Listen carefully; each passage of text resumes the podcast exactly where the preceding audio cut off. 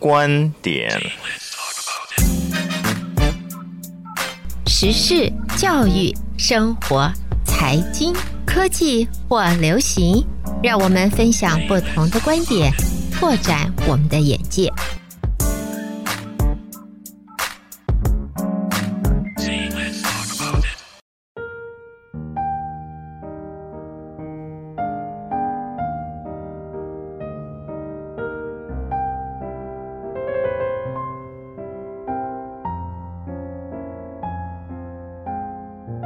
敬酒，杯莫停。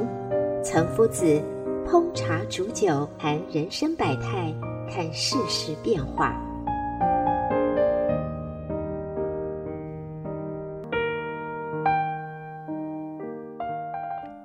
各位德州中文台的听众们，大家好，我是岑夫子。今天跟大家讨论的题目是谎言。我记得我也曾经说过和讨论过。谎言中的善意的谎言，就是有些谎是讲善意的。现在我说的是比较普遍的一种谎言，这是一种虚伪，就是不诚实的陈述，常常用以骗别人的这种沟通手法，我们就称为谎言、说谎。而说谎的人其实就是骗子。如果用说谎欺骗以牟利，那就可以称为诈骗。而长期如果用这种手法去获利的人，那就是骗子。谎言可以用于去骗别人，但是有时候也会获得帮助，而得到人际关系或者心理的机会。我们现在看到社会上，无论哪个国家、哪个社会。谎言其实都很普遍的存在着，而谎言其实就本质来说，是人一个人对别人的惩罚和戏弄。有一句话说：“存心误导别人的有意行为，事先未透露其目的，并且对方没有明确要求被误导，这就是撒谎。”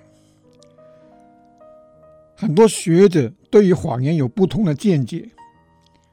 譬如说，我们中国古代很有名的军事家孙武子说过：“兵者，诡道也。”也有一个人说：“谎言不是我制造出来的，而是阶级分化社会的产物。”其实，我们所说的，有时候那个《孙子兵法》里面。那些计谋也可以说是一种谎言，当然，它不是欺骗，不是说要欺骗或者害对方，但是一种谋术。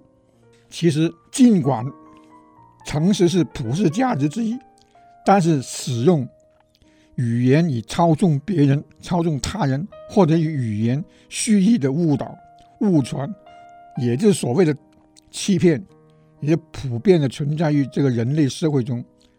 也是普世文化通则的一个部分，因为我们可以看到，在这个世界上，无论是统治者、政党、政客，或者说有些权力的人，他要统治他的民众，或者领导他手下的那些员工下属，他有时候也很多谎言。就算朋友之间、亲人之间，有时候也很多谎言，因为。谎言是不会消失的，而且是很流行于每一个阶层都有。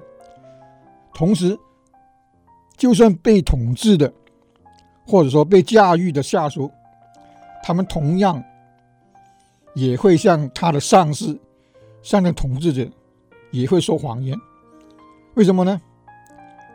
一个民众如果对于那些独裁者，或者说帝皇，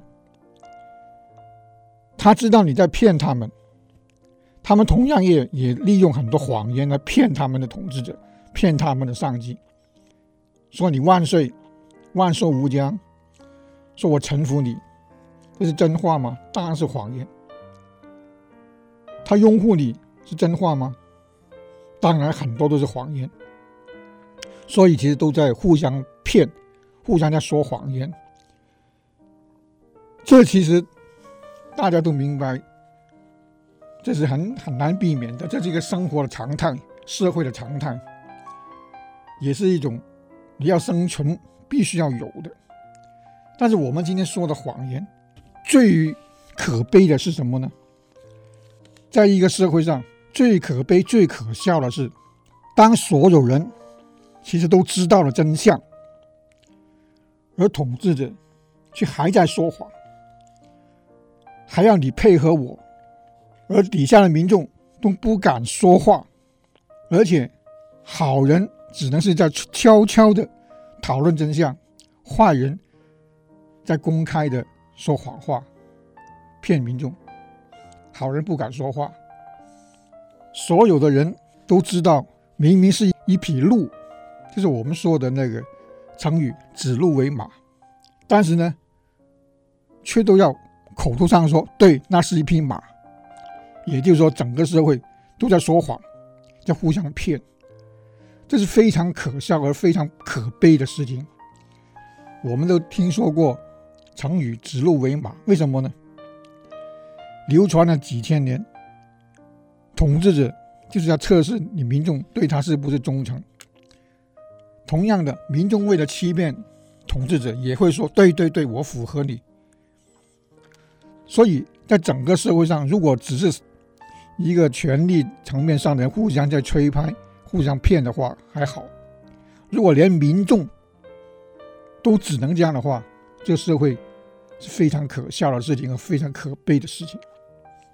所以，当一个家庭、一个团队、一个社会都是出现这种情况的话，是很悲伤、很悲哀的事情，因为。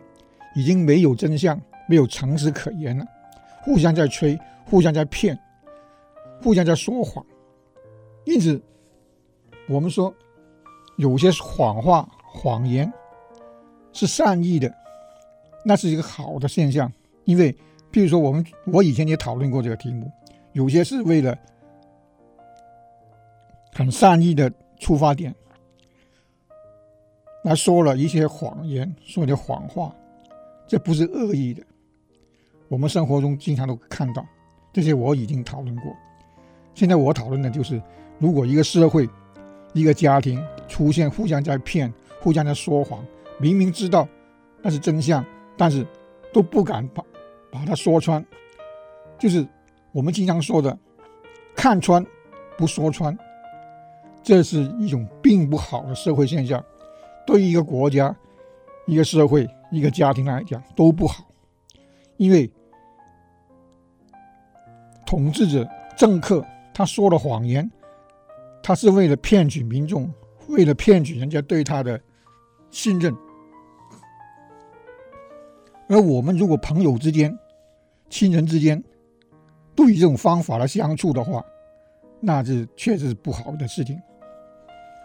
但是这种现象什么时候可以消除呢？我觉得谎言是很难消除的，这种可以说是一种常态。问题是我们怎么去辨别它？根据自己的逻辑推理，什么是谎话？什么时候应该说谎？什么时候应该不说谎？因为有时候说谎只是为了生存，没有恶意，这是可以原谅的，可以谅解，可以包容。但是说为了讨好。不是为了生存、为了生活而说谎话，而是为了一种去害别人的，或者说是讨好的，这种都是不可取的。我们希望就是一个社会里面，大家都是以真诚相待，知道谎言的时候怎么去应付它，怎么去揭穿它，这才是一个正常社会。谢谢大家。我今天跟大家讨论的题目是谎言。